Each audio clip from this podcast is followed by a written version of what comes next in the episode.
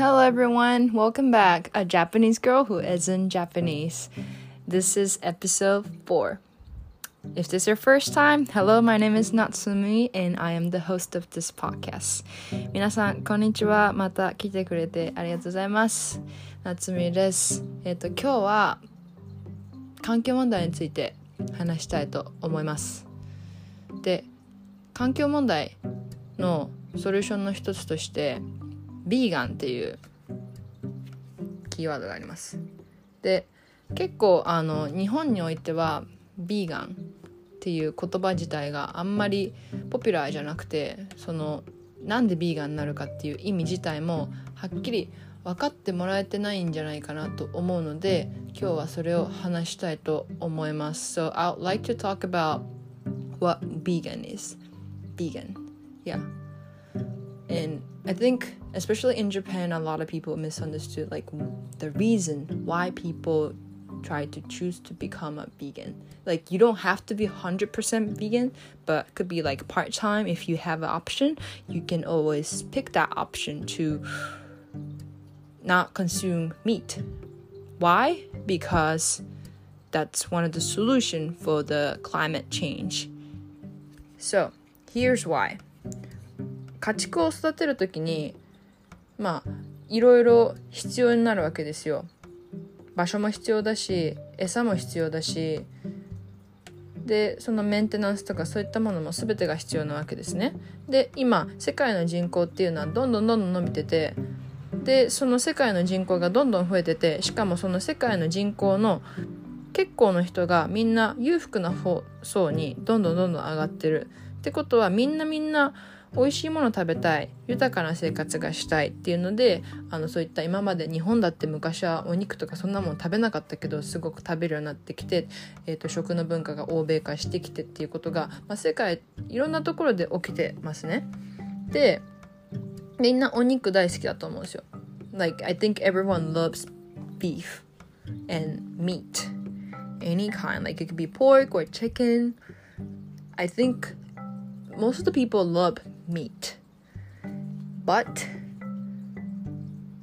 if I can choose whether I should eat meat or not eat meat, and if I have an option, maybe I'd rather not eat meat because I, I, I found out the reason behind it.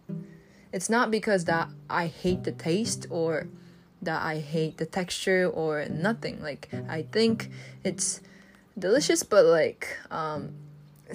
seeing the visual, like how the meat has been made till it becomes to deliver on your plate. It just, ugh. まあそのあの肉がまあその自分のお皿に乗って食べ物として食べるまでの工程 をいろいろドキュメンタリーとかでまあそういうのを見るとすごい衝撃的なんですけどまあ今日はあのなんで環境問題にビーガンがつながるかってことなんですけど牛牛がすごくあの家畜の中でも一番問題になってる動物です。っていうのも、まあ、牛は他のまあ豚とか鳥とかと比べると大きさもめちゃくちゃでかいですね。で牛のゲップこれはあのメタンガスを含んでるんです。でメタンガスっていうのはこの大気汚染の,、まあ、そのあのオゾン層破壊する要素の一つであるガスと言われてます。でこの牛が出してるメタンガスの量を、まあ、国国別に分けたその国が出してる排排気ガスの量に換算すると中国プラスインドぐらいあるんですよ。めちゃくちゃない？と思って。いやあの工場がたくさんあって、まあ、排気ガスの量が多い中国。プラスインド。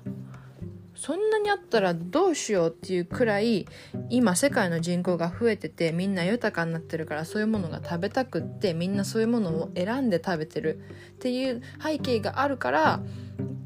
農家の人たちはもっともっと牛みんな売れてるからもっともっと作ってもっともっとあの出荷しなきゃっていうのでもう本当にあの人間で例えたらもう本当に頭がいかれてるみたいな本当にだって生まれた時から死ぬ時までずっとケージのその本当に動けないみたいなあの遊牧でそんなあの豊かに暮らしてるなんてそんな綺麗に私たちが見てるようなのってそんなにほとんどないと思うんですよ。私あのえっ、ー、とね中学だったかな？中学の時にニュージーランドにあのホームステイに行ったんですけど1個はあの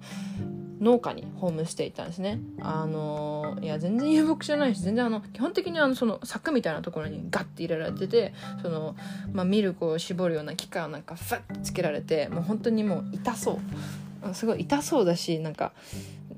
まあ、同じ生き物なのにこういう扱いと思って。で like I think what we seeing was what they want us to see because they want us to consume more meat in order to sustain their business. So that was their part of the marketing, I think. And we had that image and we know now we know that meat is delicious, beef is good, like like wagyu or like Kobe beef, like you have like we have like so many brands especially in Japan and yes like for maybe some some of those beef could be like well really well treated but at the end of the day they get killed and they'll be on the plate for you to eat. And in order to produce them they produce bunch of methane gas which is harmful for the environment. And plus we have to feed them in order to make the cow or pig or chicken to grow. So we make a soil. I mean, not the soil. The we make the food for them to feed them, right? And in order to make the food for them to feed, we have to have a huge land. So we have to cut down all the forests and trees, and we make. Uh, big land and that's how people produced basically farming. And now we know that is the huge part of the climate change. Although they don't really say it because they can't say it because if they start saying everyone gonna stop eating meat and it's gonna harm their business. But you know it's not good. So that's why this movement happened. It started from um, mainly in the States and Europe. Uh, in the States, it was started from California, LA, San Francisco. It goes to New York and like all the other states. And in Europe, like as we know, um, Greta, Greta uh, I can't pronounce her name, sorry. グレタちゃんとかそういったあのインパクトのある子たちがみんなあれクライマットチェンジでそういう肉を食べるのをやめようって言ってるのはそういうのが理由です。だから別にあの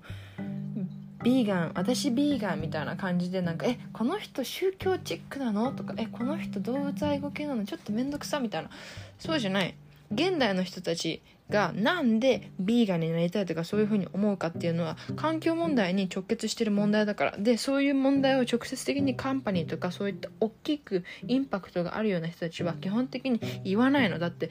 自分たちが今までお金もらっててそれであの豊かな生活できてるから。私今あのねいろいろビジネスやっててやっぱりみんなすごく思うのがやっぱり最終的に人間はすごくあの貪欲な生き物だから。Like human are greedy.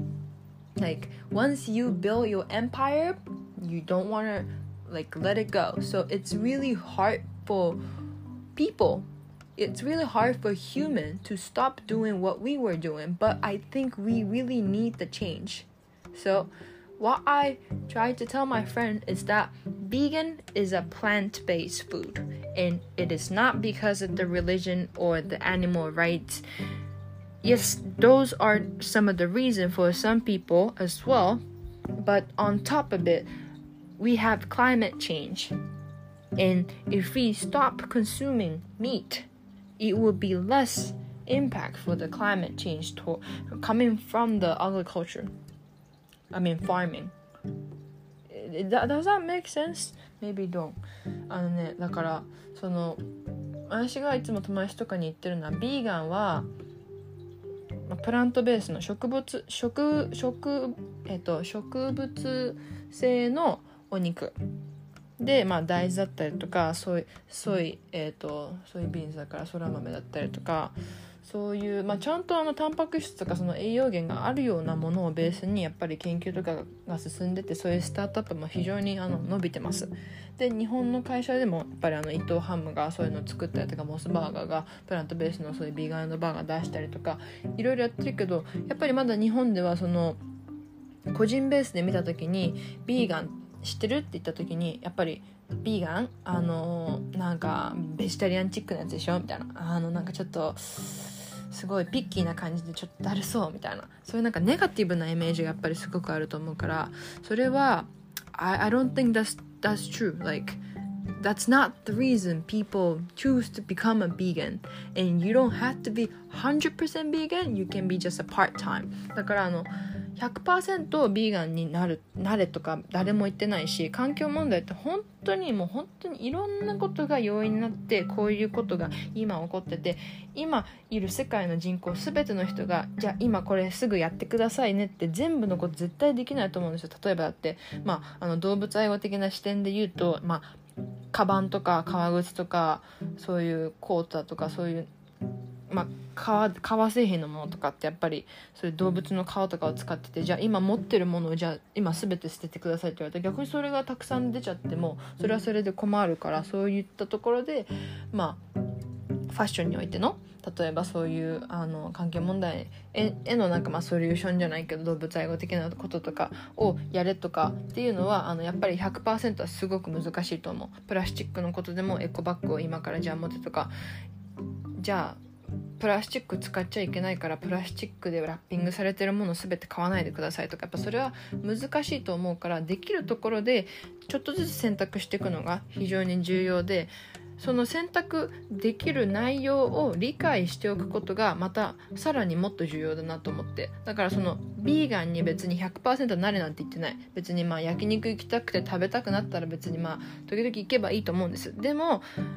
例えばレストランに行ってそういうチョイスがあるとか、まあ、そういうモールに行って例えばなんかまあえっ、ー、とそういう、まあ、ミドルイーストのねご飯とかファラフェルとかあのハムスとかえっ、ー、と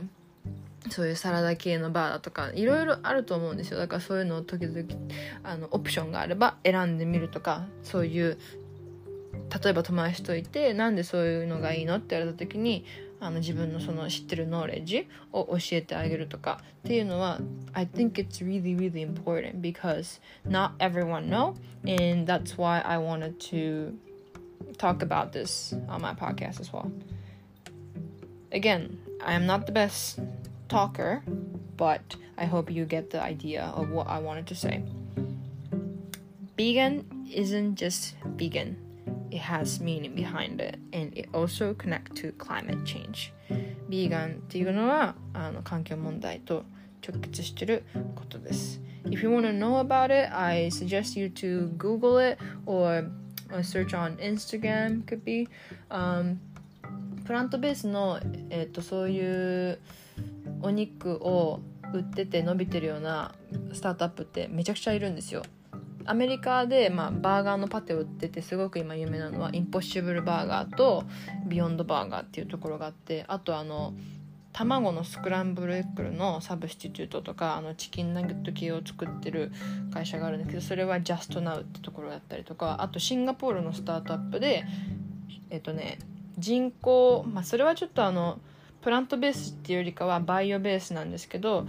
えっと、シュリンプエビを作ってる会社もいます。なんでまあ本当に世界的に見てもいろんな人が、まあ、この問題をいろんな方法で解決しようと頑張ってる。で私もやっぱりビジネスは一番インパクトがあるから社会の問題はビジネスで変えよう変えようと思って今ウォールデザインジャパンという会社で、まあ、活動をしています、まあ、主には、まあ、CO2 の削減とかコンタミネーションウォーターえーと、水水質汚染の改善とかそういったことをまあ主に活動して今いろいろ動いてます、まあ、その話はまた今度でもまあそのビーガンのことについてちょっとでも今日分かってもらえたらよかったなと思います Alright I think that's it for today That was not that long as us- usually but as usual sorry I know like my, my English not per- per- not perfect but you get what I mean okay. I hope to see you in the next. Bye